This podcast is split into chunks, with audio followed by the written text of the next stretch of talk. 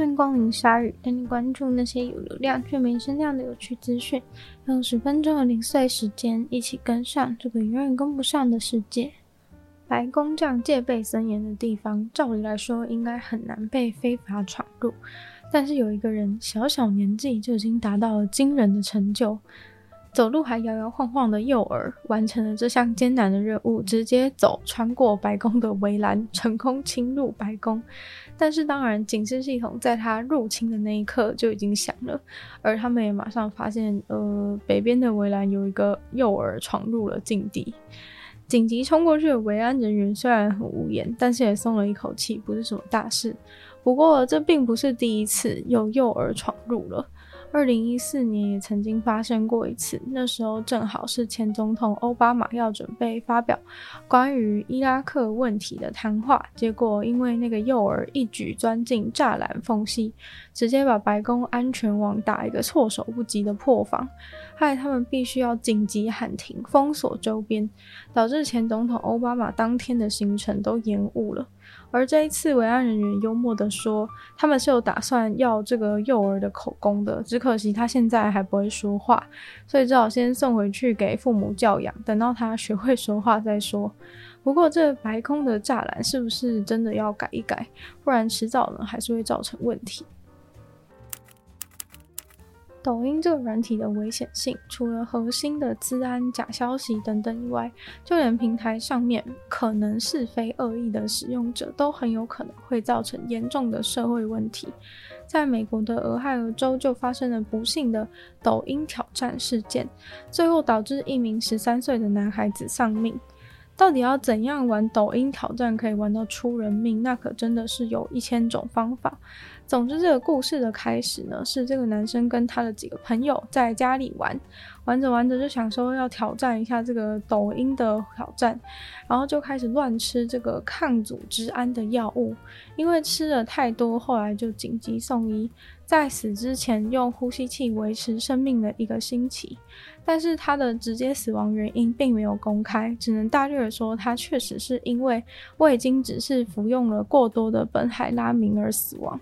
这种药物过度使用本来就有可能导致严重的心脏问题、癫痫、昏迷甚至死亡，所以证明青少年的死并不令人意外。而且，美国食药署二零二零年才公开警告过，抖音上面的本海拉明挑战是非常致命的。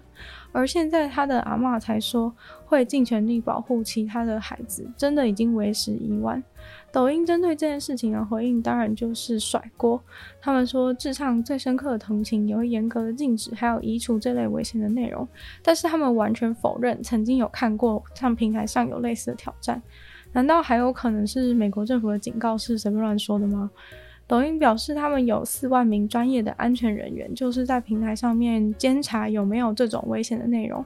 这一款抗组织胺的过敏药物苯海拉明是由强生强生制造的。他们也强调说，这种挑战非常的危险。正常人应该都会觉得这种挑战是有病吗？因为苯海拉明它是一种需要处方的过敏药。本来就有一定的风险与副作用，结果抖音挑战竟然要人家一次吃一大堆，看可以吃多少之类的。基本上发起这种挑战跟随机杀人没有什么太大的差别。现在受害者家属在募资平台上面发起活动，要人家捐钱给他们。但我并不认为这有什么太大的正当性，会发生这样的憾事固然可怜，但父母确实也非常的失职。尤其事发当时家里是有大人的，而这个小孩子也不是维持家庭生计的人，并不会让这个家庭失去经济能力。其实世界上所有孩子都存在这种网络风险当中，但他们的募资并不是为了避免世界上更多的孩童因为接受了平台的挑战而受害，而仅仅是要求他人同情妈妈失去孩子的痛苦。但这种世上这种痛苦何其多。况且他们自己也有熟识，并没有任何公益的目的，只是利用他人的感情而已。简单来说，他们并不是真的需要钱，拿了这些钱以后，没有任何事情会改善。抖音的挑战还在继续进行中，儿子也不会起死回生，谁也没有学到教训，就只有他们的银行账户数字会增加而已。但是现在，竟然已经有一百七十七个人已经捐钱了哦。苹果在星期一开放了他们的最新服务，也就是大家都众所瞩目的苹果储蓄。因为这个银行账户可不普通，直接给出了四点一五趴的高利息，没有最低的储蓄金额或者是余额的限制。使用者想要的话，只要从自己的 iPhone 钱包进去就可以建立账户。不过，这个超优惠的储蓄账号目前只有美国可以使用。原因是你开户之前必须要持有他们家的苹果卡，而苹果卡本来就是只有美国限定发行的。苹果现在除了有账户之后呢，苹果卡之后的各种操作就会更加方便。例如说，苹果卡的现金回馈以后就会直接进到你的苹果储蓄账户。目前苹果卡的回馈也很优惠，最高是有到三趴的回馈。但是当然，苹果没有金融相关的执照，所以目前苹果的储蓄账户是透过高盛来实现的。在现在目前银行账户利率平均只有零点三五趴的情况下，苹果提供的四点一五趴是非常具有吸引力的。其他比较高利率的多半是信用社或是线上银行，实体银行也有比较有竞争力的，像是美国花旗有四点七五趴。利率的这个储蓄账户，但是必须要维持余额都一直有五千块美金。高盛自己也有一个三点九趴利率的储蓄账户，就没有什么特别的限制。无论如何，苹果这个四点一五趴还是对于普通的消费者都非常有吸引力。很多人看到新闻马上就想要使用，却找不到在哪里。主要是第一个可能你没有更新，第二个可能就是你要从你管理苹果卡的界面进入。所以明显可以知道，这个储蓄户本身就是设计要跟苹果卡这样整个量身打造的。